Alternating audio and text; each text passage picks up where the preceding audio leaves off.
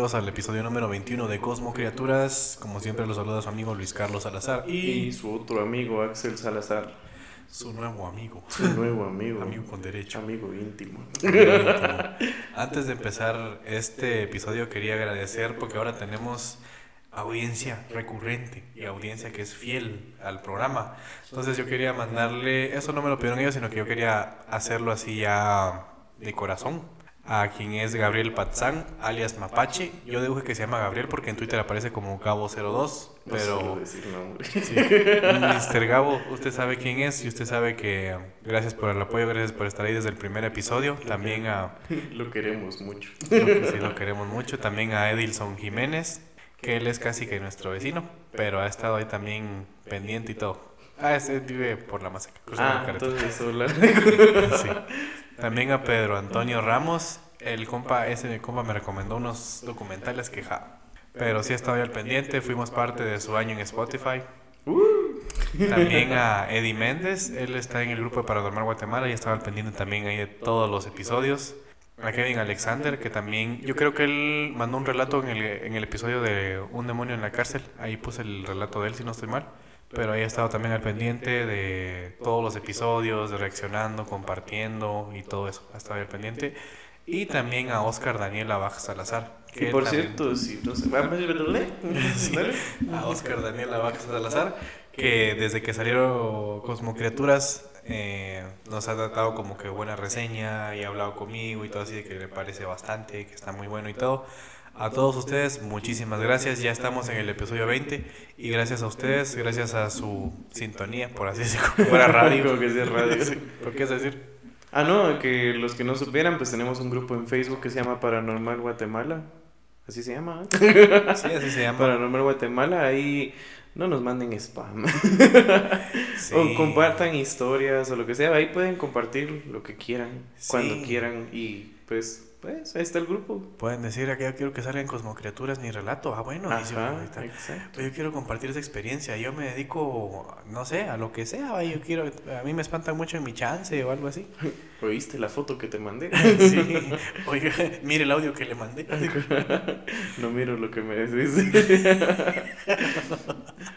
Pero pues, o sea, ahí pueden escribirnos, es como un contacto directo ahí con, con los dos y con más gente que le gusta el tema. Sí, ahí estamos al pendiente y todo, pero hoy sí, volviendo al, al tema que nos corresponde, hoy traemos lo que es la actividad poltergeist.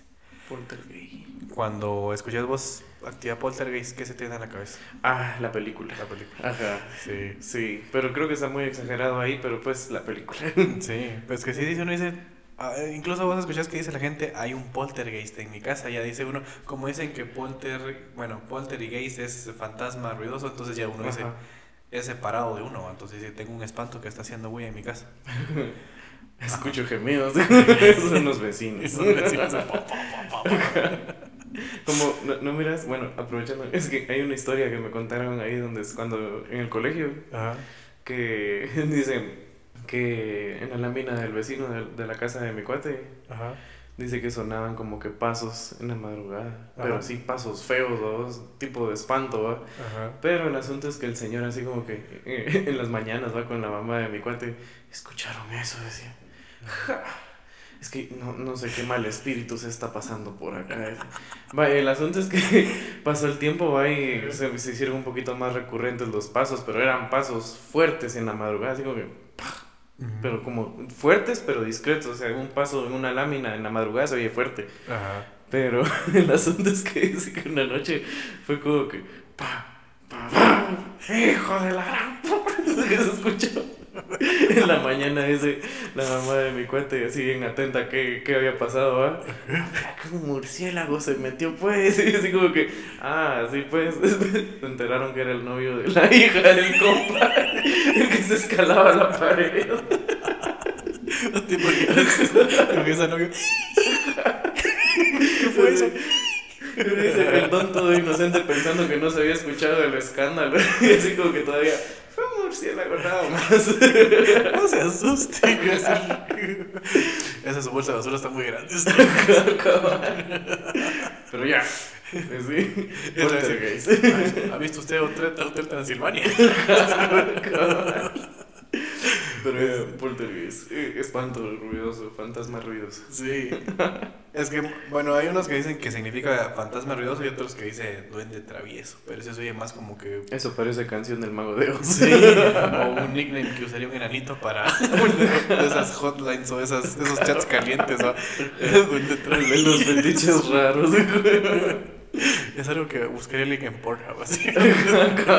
no, cállate. Pero pues sí. Pues el asunto de poltergeist se denomina al fenómeno paranormal que consiste en, ah, en el aparente movimiento, desplazamiento o levitación de objetos, así como la irrupción de golpes, sonidos y otros eventos supuestamente inexplicables. La palabra como tal proviene del alemán y se forma de poltern, y también que significa hace ruido, y geist, que significa espíritu. Das Poltergeist. Das Poltergeist. Das Poltergeist. Algunos casos de poltergeist no han sido explicados a totalidad y podrían implicar la presencia de inteligencia desencarnada. En otros casos, el fenómeno aparece ser ocasionado por la psicoquinesis, que es la capacidad que tiene como el cerebro, es como psíquico o algo así. ah, la, capacidad que tiene el cerebro como que de atentar contra cosas que vos mueves con la cabeza. Es como cuando sentís que te están viendo, volteas a ver y sí te están viendo. No, es mover cosas con la cabeza, ah. con la mente. Porque con la cabeza cualquiera. Es como Matilda. Sí, he visto los jugadores de fútbol cuando mueven la pelota con la cabeza en el aire. Pues sí, la actividad poltergeist tiene una, eh, una fenomenología típica descrita por varios autores de diversas maneras. Los más frecuentes son, bueno, las actividades más frecuentes son lluvias de piedras, de polvo y de otros objetos pequeños, lanzamientos y desplazamientos de otros objetos incluyendo muebles pesados, ruidos intensos, luces, apariciones y olores fétidos. Sí, así como que ya se ve uno aquí. No, no, no, no, es que me quedé en la lluvia de piedras de la canción de. de ¿Cómo se llama? Está lloviendo. Ah, de Cristian Castro. Está lloviendo piedras. Exacto. Solo que lo hizo más poético. Viendo lucitas acá pedados. Los poltergeist son capaces de interferir los teléfonos y otros equipos electrónicos, asimismo de encender y apagar las luces. Algunas personas que han sido víctimas de dichos fenómenos reportan lesiones somáticas como pellizcos, mordidas, golpes, chupones de cuello, chupones en la ingle, no, no y hasta agresiones sexuales. Llegan hasta eso los poltergeist. Ah, entonces era un poltergeist el, el don que se subía chavo. Soy un poltergeist. Asimismo, la actividad poltergeist comienza y termina de manera abrupta. Un episodio puede durar de algunas horas hasta varios meses. Incluso se ha informado de algunos que se prolongan durante años.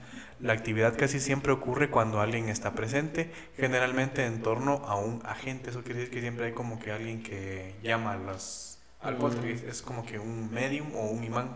El que lo activa, Ajá, aquel que parece servir como foco de la actividad. El agente es un factor en la mayoría de los casos, tanto de lo que los aparecen pues en la etiología espírita como de lo que puede ser provocados por psicoquinesis humana.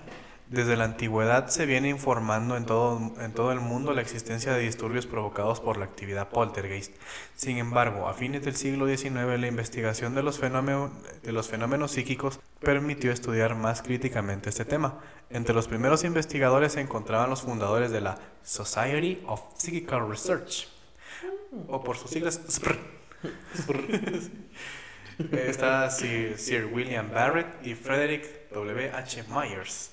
En los años 30 del siglo XX, el psicólogo e investigador psíquico Nandor Fodor elaboró la teoría de que algunos disturbios de poltergeist no eran causados por espíritus, sino por agentes humanos que sufrían una intensa ira reprimida, hostilidad o tensión sexual. Fodor tuvo éxito en demostrar su teoría en varios casos, incluyendo el famoso caso de Tornot Heath, ocurrido en Inglaterra que Fodor investigó en 1938 y se trataba de una mujer cuyas represiones provocaban un brote de fenómenos poltergeist y al parecer el ataque de un vampiro. Fodor fue duramente criticado por los espiritistas de esa época y a los cuales pues les ganó un pleito por calumnias difundidas en uno de sus periódicos. Porque yo creo que hace tiempo escuchaste de que, por ejemplo, los Warren, de por sí Warren eh, tenía que tener un demonio en la casa, hacía puro tú porque si no, no pueden investigar ellos el caso. Entonces, cada caso de los Warren tiene que tener un demonio porque Ed Warren era un demonólogo.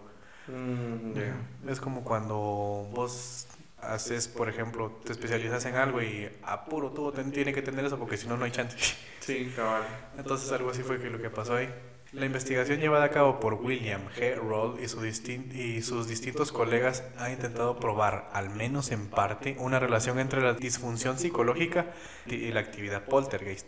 En los años 60, Roll comenzó a estudiar 116 casos ocurridos a lo largo de cuatro siglos en más de 100 países y pudo identificar la repetición de lo que el investigador acuñó como psicoquinesis espontánea recurrente. Y así es como se, se deriva, pues ahora no se llama, no se, no, no, le decís poltergeist, sino que él dijo, bueno, esto no es poltergeist, es psicoquinesis espontánea recurrente. Sí, pero... Porque así lleva, hay varias lecturas que no te dice es un fenómeno poltergeist, sino que es un fenómeno de psicoquinesis espontánea recurrente. Sí, pues no es, eh, no es un espíritu, por así decirlo, sino que es uno mismo. Ajá, ya es el nombre científico, por así decirlo. Sí, es nombre científico.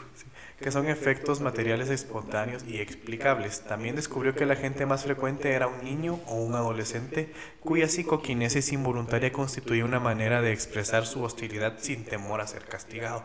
Las personas generalmente ignoraban pues que era la causa de los disturbios, pero secreta o abiertamente se alegraban de ello, digamos los que hacían los ocasionaban este tipo de eventos. Llegó a la conclusión de, que la psicoterapia puede hacer desaparecer el fenómeno poltergeist. De hecho hay una película de eso, fíjate. ¿Cuál de todas? Matilda. Sí, es que está Matilda. Si te das cuenta, está Matilda, está Carrie, está Stranger Things. Mm, pero Stranger Things es más artificial. O sea, eso fue preparado. Sí, pero por ejemplo, si vos te pones a pensar con Stranger Things, a 11 la sometieron como que una presión así como que muy... Mm, muy así sí, no, fue tanto como que creada ella, sino que como, que, la obligaron a explotar ese potencial. Ajá, como que sabían que los niños, no es como que 11 tuviera algo, un talento especial o algo así, sino que aprovecharon todo el trayecto que tenía de su infancia para desglosar lo que era el, el, fenómeno poltergeist en ella. Por eso, digamos, miras el, el como casquito este del encefalograma y las lecturas y todo eso, e incluso como que quisieron probar la bilocación con ella en la temporada 1. Mm, Ajá, que el, para matar a los rusos y cosas así. Entonces como que la sometieron a tanta presión para que generara el efecto del fenómeno poltergeist, como que controlado. Mm, ya. Igual que Kerry. Sí, pero qué triste. Sí, la viejita, la nueva no mucho. Sí. Y también Matilda. De ahora vamos a hablar de lo que es la fenomenología de la actividad. De todo lo que abarcan los fenómenos paranormales, la actividad poltergeist ha cautivado a numerosas editoriales y emisoras de televisión. El tema se ha presentado a menudo para interpretaciones sensacionalistas a causa de las personas victimizadas. Su vinculación con leyendas folclóricas locales y la intervención para un tratamiento o investigación también. El fenómeno está tan ampliamente divulgado y reportado en muchas épocas y culturas que tal, digamos, de tal forma que los sitios donde suceden dichas actividades han recibido la etiqueta de casas embrujadas, casas endemoniadas o casas hechizadas. Ah, había, un, había una ley, yo estaba leyendo una ley, paréntesis aquí, donde una, era una ley de España, donde si tu casa estaba enduendada, se llama. Enduendada. tenías duendes en la casa. Podías demandar al, al que te estaba alquilando la casa o al que te la vendió. ¿Y cómo podías probar? Bueno, ¿cómo podrías probar si tu casa está enduendada? Pues me imagino que era más fácil como que ver así que... Le ponías una trampa de ratones, el duende todo aplastado. ¿Ya ven? Ahora sí, a fines de los años 70, Alan Gould y Tony Cornell llevaron a cabo un análisis de 500 casos ocurridos en todas partes del mundo desde 1800 estos investigadores identificaron 63 características generales. El 64% de los casos había consistido en movimientos de objetos pequeños. El 58% fueron más intensos por la noche, el 48% hubo objetos golpeados y el 36% consistían en movimiento de objetos de gran tamaño. El 24% duró más de un año en el 16% hubo una comunicación entre el poltergeist y el agente y en el 12% hubo un abrir y cerrar de puertas y ventanas. Entonces te puedes dar cuenta también incluso da pautas de cómo hacer una investigación paranormal. Sí. sí. Ajá, o sea, qué factores buscar y todo. Sí, digamos, primero te tienes que hacer de un caso, no te puedes meter, ay, una casa vieja, debes sí. ahí. Pues si no es un caso, por gusto te vas a meter. Sí. Capaz puyado. Por gusto tu tiempo. Sí. Antes del siglo XIX, las manifestaciones de los poltergeist eran atribuidas al diablo, a otros demonios, así como a brujas y espíritus de los muertos. El análisis de Gold y Cornell mostró que solo un 9% de los casos eran atribuidos al diablo, el 7% a brujas y el 2% a espíritus. La mayoría de los casos atribuidos a demonios ocurrieron en países no occidentales. Y ahí el dato, porque si es occidental, quiere decir que como que tiene raíces cristianas, mm, pero en más países de Oriente y Medio Oriente, pero en Oriente y Medio Oriente están los jinn, que son como demonios. Mm. De ahí viene la palabra genio, jinn de genius. Ah, ya, ya, ya. Puede ser genio de la lámpara y todo, es como un demonio que está encerrado. Pero te cumple deseos. Con eso estoy feliz. sea demonio, no, no me importa. y eres libre. Eh, continuando, pues dice que el caso ha sido estudiado desde una perspectiva fenomenológica por el oficial de la policía francesa Émile Cianet en 1977, cuyo análisis se basa en centenares de casos ocurridos entre 1925 y 1950. Entre las características observadas por, por Tizanet se advierten caídas de piedras que a menudo rompen los cristales de las ventanas o penetran aberturas. ruidos en las puertas, paredes o muebles, objetos que son insólitamente cambiados de lugar o arrojados lejos. Acá el dato, los objetos más frágiles no se rompen, aún sufriendo caídas de alturas bastante considerables, mientras que otros más sólidos se destrozan por completo. O sea que los tiran con más fuerza o... De por sí pues tenían, tendrían que deshacerse igual. Sí, eso sí es cierto. Pero dice que los más frágiles no, no mm. sufren. Ah. Entonces, si te acuerdas que te conté una vez que en el asilo una chava llevaba una tacita de su abuela, de su bisabuela, su abuela, algo así. Ah, la que estalló. Una taza así como victoriana y le dijeron, ay, qué bonita su taza. Ah, sí, era de mi bisabuela. pero como que fuera polvo, eso ni siquiera vidrio ni nada, sino que El fantasma así como que era. en el momento llegado. Ahora, por sí, en ocasiones los objetos desplazados no presentan una trayectoria regular, se comportan como si alguien los trasladara y normalmente siguen los contornos de los muebles. Algunos ejemplos demuestran la existencia de objetos que penetran en un espacio cerrado, tienen cambios de temperatura, quiere decir que pueden estar fríos, pero estos cambian a más calientes. No, no, no puede decir de, de temperatura media a más frío, sino que dice que siempre cambian a más caliente.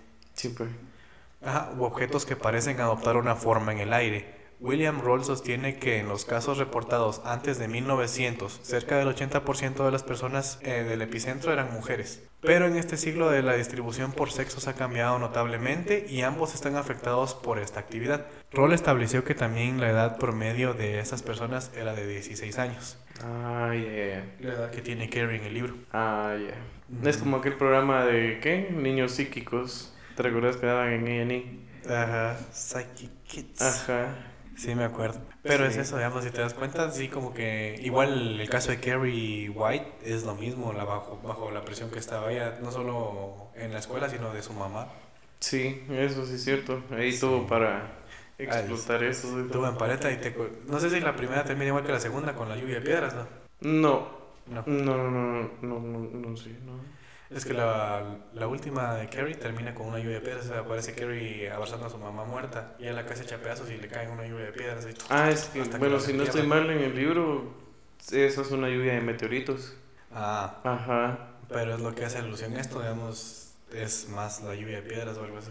Ajá. Ajá. En el reciente estudio realizado por Gómez Montanelli y Alejandro Parra, eh se especializaron las siguientes preguntas asociadas a 13 experiencias de dicho fenómeno.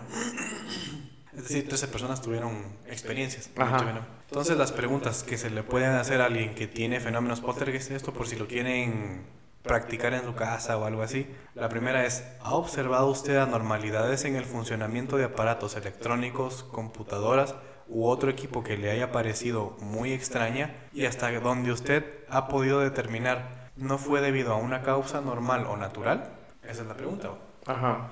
Y después la otra pregunta dice, ¿le ha sucedido a usted escuchar golpes y o encontrar vidrios rotos o astillados y u objetos quemados sin que hubiera una causa física aparente? Porque ese también es parte del fenómeno. De ahí, ¿le ha sucedido... Ay, solo esa Es que es parte de como que lo más tradicional que te puedes topar, entonces eh, son, son dos preguntas que te abarcan bien en todo. Encontraron que dichas experiencias son más frecuentes de lo que se cree, aunque probablemente menos reportadas o menos identificadas como disfunciones del entorno causadas por psicoquinesis. No menos interesante es el grado de perturbación psicológica o conflictividad para tales, para tales experiencias. Siguiendo el mismo ejemplo, bajo la pregunta, ¿han resultado estas experiencias de algún modo traumáticas o conflictivas para usted? Encontraron una diferencia significativa para las dos preguntas respecto a la perturbación emocional de dichas experiencias y su intensidad. Los estudiantes que reportaron menos experiencias indicaron una perturbación emocional mayor y los estudiantes creyentes en dichos fenómenos, quienes reportan más experiencias, reportaron menos perturbación al momento de, vivir eso. Pero esto tiene un porqué. Esto demuestra que las experiencias, las experiencias poltergeist tienden a ser más reportadas por los creyentes en lo paranormal, quizá solo debido a su convicción espiritual respecto a la de los estudiantes que no tienen esta misma convicción. Y también un mayor grado pues significativo conceptual en las experiencias de los creyentes quienes eh, probablemente pues sienten más perturbación emocional por su falta de, significado o concepto del, tema. Entonces, si vos sabes del fenómeno poltergeist, pues voy a fresco, ah, se está moviendo la mesa. Ah, es un poltergeist. Sí. vos en el aire. a que te muevan la cama y un brinco. ¿Quién putas movió la cama? Además, es un poltergeist. Es un poltergeist. ah, bueno, entonces me duermo. Es notable que esta tendencia se repita pues en otras experiencias de esta índole. Por ejemplo, gente sombra, fantasmas y todas esas cosas. La gente pues tiende a sorprender un poquito más cuando no es tan creyente y de repente se topan con ese tipo de, eventos. Ahora la actividad poltergeist desde un aspecto psicodinámico. La idea de que la tensión sexual y la frustración son la causa de principales eh, cosas, de principal actividad que da lugar a las manifestaciones poltergeist ha sido explotada en el ámbito cinematográfico. Filmes como El Exorcista, El Ente y Carrie y Stranger Things y Matilda. En cierto modo, era natural de que los primeros investigadores consideren factores como la pubertad, la tensión sexual, el fenómeno poltergeist en este está relacionado pues a este mundo de algún modo. Muchos casos con dicha actividad se centran en torno a jóvenes y ataques de índole sexual, eso sí, parejo en hombres y mujeres. Ajá, por eso es que si te das cuenta no hay no hay películas de viejitos con poderes. sí, eso sí es cierto. Solo el doctor Xavier ahí. Cabal. Siempre andaba caliente el doctor Xavier. leyendo la mente, todos corazones en silla de ruedas. Por eso para en silla de ruedas. Pero sí, eso es lo que, ese es el factor que, que suelen considerar muchos porque suele ser algo de cuando las hormonas están como que alborotando, la pubertad, las espinillas y todo eso. tiende, tiende a que um, la, la mayoría de, de, personas víctimas de estos eventos pues sean jóvenes. Se echó un gallo tan grande que hasta encendió la tele. Existe una prueba más firme que sugiere que la actividad poltergeist no está relacionada con las frustraciones sexuales o la enfermedad mental, sino con el deseo de llamar la atención. En un ah, estudio. Pon atención. La cosa es llamar la atención. Y va a dar vueltas todo el cuarto, déjalo, quiere llamar la atención. En el estudio realizado con jóvenes de ambos sexos menores de 18 años, entre los cuales algunos habían sido foco de actividad poltergeist, Roll encontró que no menos del 62% estaban viviendo fuera de su hogar cuando comenzó esta actividad. De lo demás, un 17% solo vivían en el hogar o se hallaba presente solo una figura, su mamá o su papá. Aunque estas cifras no son elevadas, no podemos establecer la comparación de los niños normales.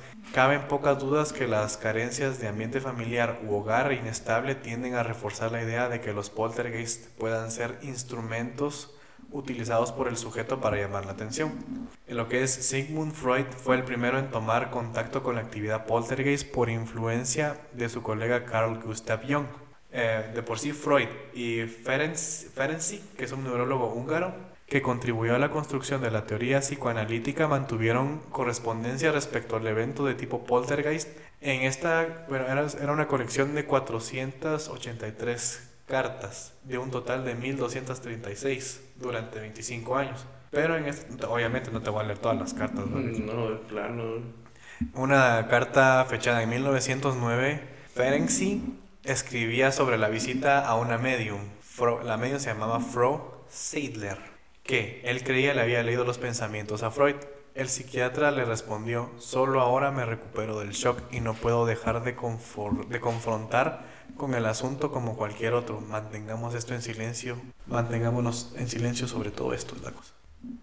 Es decir, que como que ya tenían sus pinceladas, así decir, a mí esto sí existe. Sí, cabal. Deme chance, solo investigo más. y abrimos la boca. Y abrimos la boca. Y se murió. se llevó el secreto a la tumba. Cabal. Pero aquí lo tenemos. Es preciso realizar más investigaciones y profundizar en los estudios en este campo para extraer la conclusión definitiva o conclusiones definitivas, porque pueden haber múltiples conclusiones. Algunas especulaciones no pueden brindar una explicación completa ya que muchos niños pues también buscan llamar la atención, pero pocos de ellos generan su a su alrededor actividad poltergeist. No es porque te quiera llamar la atención que te va a generar actividad poltergeist a puro tubo. Interpretaciones actuales de la actividad poltergeist. En años recientes se viene haciendo estudios muy rigurosos de la actividad poltergeist, sobre todo considerando eh, lo que es el reporte de los testimonios de estos eventos. Por ejemplo, Johan Geer y Rens Wesselman del Parapsychology Institute of Amsterdam junto con Dick Brienman de la Universidad de Utrecht, reportaron un caso de perturbación poltergeist que una familia turca de Druten, en Holanda. En la primavera de 1995, piedras volando por el lugar y otros objetos acababan por convertir al hijo de 15 años en el epicentro de la actividad poltergeist. Mediante el análisis de los testimonios de sus vecinos, amigos y oficiales de policía quienes testificaron la autenticidad de los fenómenos, los investigadores efectuaron algunos estudios experimentales con un juego similar al RNG, que es un generador de eventos aleatorios. Este es un juego tipo... Eh, ¿Te acuerdas ese pollo campero que venía el, el dadito así? que sacaba números al azar. Ajá, o esa como bombita que tiene dos dados. Entonces lo que vos haces es decirle al nene, mira, esto tiene dos dados, va a llegar hasta seis, decime dos números. Y si le va atinando y todo, es porque sí está como que generando eh, un fenómeno poltergeist. Ya. Ajá. O por ejemplo, pones una tabla así como que en rampa Ajá. y dejas caer dos dados. O un dado, va. Dejas caer y le decís, va a bajar caer el dado, ¿qué número crees que va a salir? Y él te dice, va el 5, el 6, el 4 y lo deja caer y si te dice el número que cae, eso quiere decir que digamos más de tres veces, pues es porque hay algo, él está generando la actividad porque sí como que tiene una respuesta. Él, él está viendo lo que va a pasar. Ajá, pero como son niños lo tienes que tratar desde un juego de niños, por eso es, eh, por eso así se hace este tipo de evaluación. Ay. Ajá, entonces lo puedes, eh, por ejemplo, de 10 veces que lo pasamos, 5 o 6 fueron certeras. es para que te dé una respuesta, decir si, si hay algo. Hay uno también que es un software que solo tiene como tres dígitos. Y, y vos le dices, no, ¿qué número crees que va a salir? ¿Qué número te, gustaría que saliera? Y como pues de, de, por sí la compu, puros algoritmos y cosas así, también dice que la pueden llegar a manipular. Mm, Ajá. Entonces eso es para probar la influencia de psicoquinesis. Y se instaló un equipo de RNG para observar las fluctuaciones en la coherencia de ordenamiento o las secuencias aleatorias. Ah, lo que te digo, del software. Ajá. El estudio determinó una, un breve pero, una breve pero intensa relación entre las fluctuaciones anómalas del RNG durante los periodos en que se relataban las perturbaciones. Aquí la nota, un general... Ah, eso es lo que te digo. Es que la dejé la nota ahí por si... por si, por si se te olvidaba cómo explicarlo. En otro caso peculiar dicho fenómeno, eh, Andrew Nichols y William Roll estudiaron los aspectos electromagnéticos y neuropsicológicos del caso llamado poltergeist de agua de Jacksonville, que ocurrió en una residencia en la Florida entre noviembre de 1996 y enero de 1997. Sus características más destacables, además de los movimientos anómalos de objetos, es la inexplicable aparición de grandes cantidades de agua. Los test psicológicos proyectivos revelaron que uno de los testimonios se adecuaba al perfil de la personalidad poltergeist, un adolescente con baja tolerancia a la frustración, reprimiendo sentimientos de agresión y hostilidad, de por sí el cuestionario pues, neuropsicológico sugirió que dos testimonios podrían tener respuesta o podrían encontrarse en el lóbulo temporal del cerebro.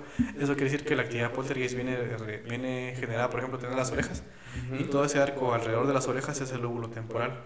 se genera la, mm, actividad poltergeist desde ahí. Si te das cuenta es donde se toca el doctor Xavier cuando quiere comunicarse también. Cabal. En relación con las mediciones físicas, Nichols y Roll verificaron que la fuerza de los campos magnéticos de los locales donde los fenómenos habían ocurrido eran significativamente diferentes a otros sitios. En base a ese trabajo y otros trabajos más, Roll y Persninger sugieren que la actividad poltergeist funcionaría mediante la energía electromagnética del ambiente, la cual sería modulada por la energía magnética de la gente y direccionada por los objetos significantes para el sujeto. Eso quiere decir que si vos quieres mover algo, si te ponen el medidor de campos electromagnéticos, probablemente haya un cambio en la dirección a donde vos vayas dirigiendo el asunto. Mm, Si no es que ah, este cuarto tiene una distinta, sino que es ciertos puntos en sí. Pero de por sí dice que el medidor de campos electromagnéticos no es tan de fiar, digamos, solo en esos casos, en un, en un lugar de evaluación, pues sí, porque dice que a veces tanto columnas eh, de casa o algo así te pueden dar una mala lectura si hay enchufes, incluso si estás transmitiendo en vivo. Sí, por la interferencia que hay. Ajá, te va a dar una lectura errónea. Entonces tiene que ser como que una evaluación muy pro a vos. Ahí fue donde me enseñaste la vez pasada que se alteraba a veces solo con los walkie-talkies. Ajá, ponías el walkie-talkie cerca y tiraba ya el campo así mm, alterado. Ajá. Pues sí, ahora vamos a hablar de lo que es el caso de Andrés Benier. ¿Habías escuchado vos del caso de Andrés Benier? No. Ah, antes de entrar al caso de Andrés Benier, este es como que para que, y ahorita que saben un poquitito más, vayan dándose cuenta y discriminando qué es el fenómeno poltergeist y cómo es que afectó. Pero antes de entrar a eso, dice que este, este caso del poltergeist de agua se escuchaba como que el agua dentro de la casa, adentro de las paredes. Es como, mm. como cuando echan agua en el baño de la casa. sí, en el segundo nivel y sí. Que se escucha cómo pasa el agua en toda la pared. y se moja. Algo así. Sin tubería. Algo así es el caso, pero dice que sí, la casa estaba retirada y todo. Dice que se escucha como que el agua estaba almacenada dentro de las paredes. Mm. Ese es lo característico de ese caso. Probablemente tal vez lo, lo abordemos en otro episodio. Pero ahorita como que quería recopilar casos poltergeist para que la gente se puliera, para que viera que es un fenómeno poltergeist, más decir, es un espanto de clasificación poltergeist, que ya viste que no, no existe. Pues. Cabal. Ahora el caso de Andrés Benier es una familia compuesta por Oscar de 50 años y Mónica de 44. Ninguno de ellos ha manifestado haber vivido experiencias paranormales previas, tienen un buen nivel cultural.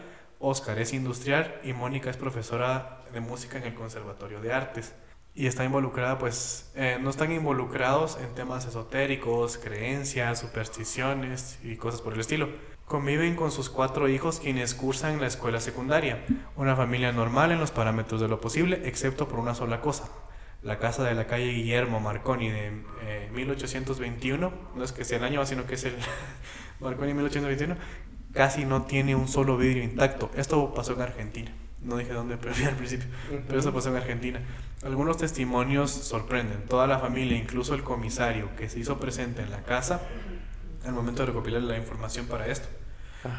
Familiares y vecinos se lo atribuían a cierto poder proveniente de Andrés de 18 años. Un total de 16 policías una vez rodearon la casa a plena luz del día y no pudieron identificar quién arrojaba las piedras. Algunas de las cuales la trayectoria pues era imposible de que una piedra pues tomara ese, esa dirección para romper la ventana eh, que impactaban en los vidrios con una puntería asombrosa. Si la causa del fenómeno fuera un fraude, se detectaría dentro de la casa alrededor de la vecindad o algo así, de que Andrés o algún compañero estuvieron realizando las travesuras, pero dice que no respondería la respuesta del tirador hábil, que eran, eran varias piedras en un ratito. Pero durante los últimos cuatro meses, tanto familiares como vecinos no tuvieron registro ni indicios de un fraude. Por lo general, la actividad poltergeist tiene un lugar dentro de la casa y no fuera de la misma. El dato más característico de este caso es la rotura de vidrios y ventanas, de 3 a 5 agujeros de hasta 12 centímetros de diámetro en las persianas de plástico, otros en cortinas de tela y más reciente en un espejo. Este, este caso fue, creo que duró este de 2003 a 2005 y todavía sí. No tuvo resolución. ya les, ya les Pero, o sea, ¿con qué fuerza tiraban las piedras? Porque decía hoy en todo. Sí. Eh, todo comenzó la noche del 25 de febrero con una piedra que rompió un vidrio. La noche del 26, la señora de la casa, Mónica Hermandolena, en, eh, Hermandorena, una de las principales testigos, indicó que el suceso con las piedras fue, en sus palabras, una especie de bombardeo que se extendió por seis horas. Al día siguiente el suceso duró 10 horas. Luego continuó por intervalos irregulares pero con más intensidad. El tamaño de las piedras hacía cada vez más grande con el transcurrir de los días, algunas de ellas con el tamaño de un huevo de gallina y su peso alcanzaba los 1.3 kilogramos. La actividad paranormal tuvo dos periodos, uno entre el primero y el 3 de marzo. Los eventos luego continuaron durante varios periodos entre el 16, 18, 25 y 28 de abril, así sucesivamente hasta volverse eventos cada vez más cortos. En su intento por buscar una explicación racional a estos fenómenos, Mónica sostiene que al principio ella y su familia creyeron que alguien lanzaba las piedras, hasta que la policía y el comisario local, después de tres días de observación y análisis e hipótesis, descartaron la idea a causa de los raros trayectos de los que se con los que se desplazaban las piedras. Además de la falta del autor de dicho evento, ya que cualquiera que estuviera detrás de esto debía ser razonablemente visible, el comisario que se encargó de numerosas, numerosas veces de inspeccionar la zona intervino más de una vez también, alertado por las denuncias de los ataques a la familia. Fue incapaz de explicar el trayecto de una de las piedras, la cual con inusitada violencia, perdón, inusitada violencia destrozó el vidrio de una de las ventanas de la casa ante el oficial de policía. A causa de ello, algunos vecinos alertaron al cura local temiendo por la presencia de espíritus, pero tres sacerdotes católicos que visitaron la casa dijeron que no había absolutamente nada. Así lo, manifestaron, también dos psíquicos de manera independiente, quienes son Daniel Enrisi y Marcelo Verdini quienes indicaron haber sentido una poderosa fuerza energética. Ni Mónica ni su familia le atribuyen el fenómeno a espíritus de los muertos, duendes u otras entidades sobrenaturales. Sorprendentemente ninguna piedra golpeó jamás a ningún miembro de la familia. Mónica relata el comportamiento de una de las piedras. Este es el relato de ella. Estaba con mi hijo Ezequiel preparándolo para un examen sentado frente a la ventana que da frente a la casa cuando una piedra pasó entre los dos sin golpearnos y se detuvo sobre la mesa frente a nosotros, cuando debería de haber resbalado por la superficie de la mesa o haberse ido más lejos, teniendo en cuenta la velocidad con la que la, piedra ingresó. Lo que digo que entraban y se frenaban. Ay, No es que salía así como que a la piedra. Ajá, cabal. Sino que entraban y se frenaban donde estaban ellos, pero no los golpeaban. Nada. Empiezan a especular que los fenómenos se tornan más frecuentes e intensos cuando su hijo Andrés está despierto. En ocasiones, cuando está en la casa, ingresan piedras casi siempre donde él está. De lo contrario, pues no ocurre nada. Esto sugiere que Andrés sería el agente o epicentro de la actividad psicoquinética. Incluso hubo un momento en el que los ataques cesaron en un lapso de 17 días, días en los cuales coincidían con el periodo en el que Andrés recibió una importante dosis de medicamento e incluso internación por descompensación del mismo medicamento. en un periodo no mayor de un mes, eh, hubo una literal lluvia de piedras destruyendo persianas, vidrios, puertas y las ventanas del automóvil de la familia. Mónica manifiesta su preocupación y desconcierto. El martes 1 de junio, Andrés había comenzado una nueva medicación a causa de la cual permaneció dormido durante la tarde. Mónica relata lo siguiente. Durmió hasta las tres y media de la tarde. Se levantó y almorzó en la cocina. Yo, por supuesto, había tomado precauciones de cerrar todos los postigones, que son como puertas de madera así pequeñas, y puertas. No había lugar posible donde ingresar, una, donde ingresar alguna piedra. Sin embargo, estando Andrés parado al lado del refrigerador junto a mi esposo, sentimos un ruido muy fuerte. Cuando fuimos a ver la pantalla del televisor estaba rota por una piedra que quedó incrustada en el aparato de la televisión. Ah, gran. Pues prácticamente como que lo estaban buscando. Ajá, pero no había nada roto, no había un, donde ingresó la piedra, que todo estaba así. fue desde adentro. Ajá. Oscar por su parte recuerda un caso aún más alarmante. Andrés y su perra estaban jugando en la cocina cuando repentinamente sentimos otro impacto sobre el televisor. La pantalla del aparato había quedado enteramente destrozada. Denise, la hija menor del matrimonio Benier, manifestó haber sentido una rara sensación, como una brisa o una vivida sensación de presión sobre sus oídos justo antes de oír el impacto. Ella estaba frente a Andrés al suceder este evento. Luego, otra piedra impactó fuertemente rompiendo la cortina, el vidrio y el postigón de madera. La noche anterior, Verónica, su hermana mayor, fue testigo de un incidente. Una piedra provino por detrás de ella. Andrés estaba visible y dejó un pequeño raspón en el mueble, en el mueble del televisor. Antes de impactar una ventana como si la piedra hubiera girado en trayectoria inexplicable para impactar directamente al vidrio. Y eso es lo que nos explican. De por qué las piedras están agarrando como que direcciones que físicamente son imposibles. Sí, porque es como que frenan y cambian de dirección de la nada. Sí, eso, eso mismo. Y a veces supuestamente viene de la ventana o algo así, revisan la ventana, no, nada la abrió. Ahora, al día siguiente su padre llevó a Andrés en auto a Villa del Dique, una zona al oeste de la ciudad, para intentar disminuir la tensión familiar que le produjo. Mónica nos dijo, que aunque Andrés continuó ansioso, los fenómenos en la casa habían dejado de ocurrir, y al menos, al menos en un periodo, todo volvió a la normalidad.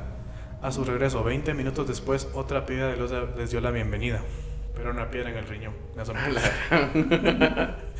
en una ocasión, en presencia del parapsicólogo de la zona, ocurrió un episodio. Una piedra ingresó con violencia desde fuera de la casa hasta impactar en un vidrio. Andrés estaba al lado de Miguel en otra oportunidad, en presencia de Marcelo ocurrió un episodio en el que en el baño una piedra produjo un desprendimiento del protector policarbonato del cuarto del baño. Ahora bien, Mónica relata lo siguiente. Una noche Andrés decía que alguien golpeaba la persiana de su cuarto. Nosotros escuchamos los golpes.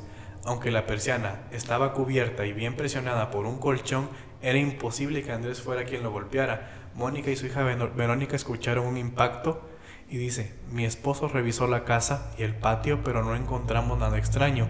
Curiosamente, en otras oportunidades escuchamos impactos y hemos visto marcas pero no encontramos piedra alguna.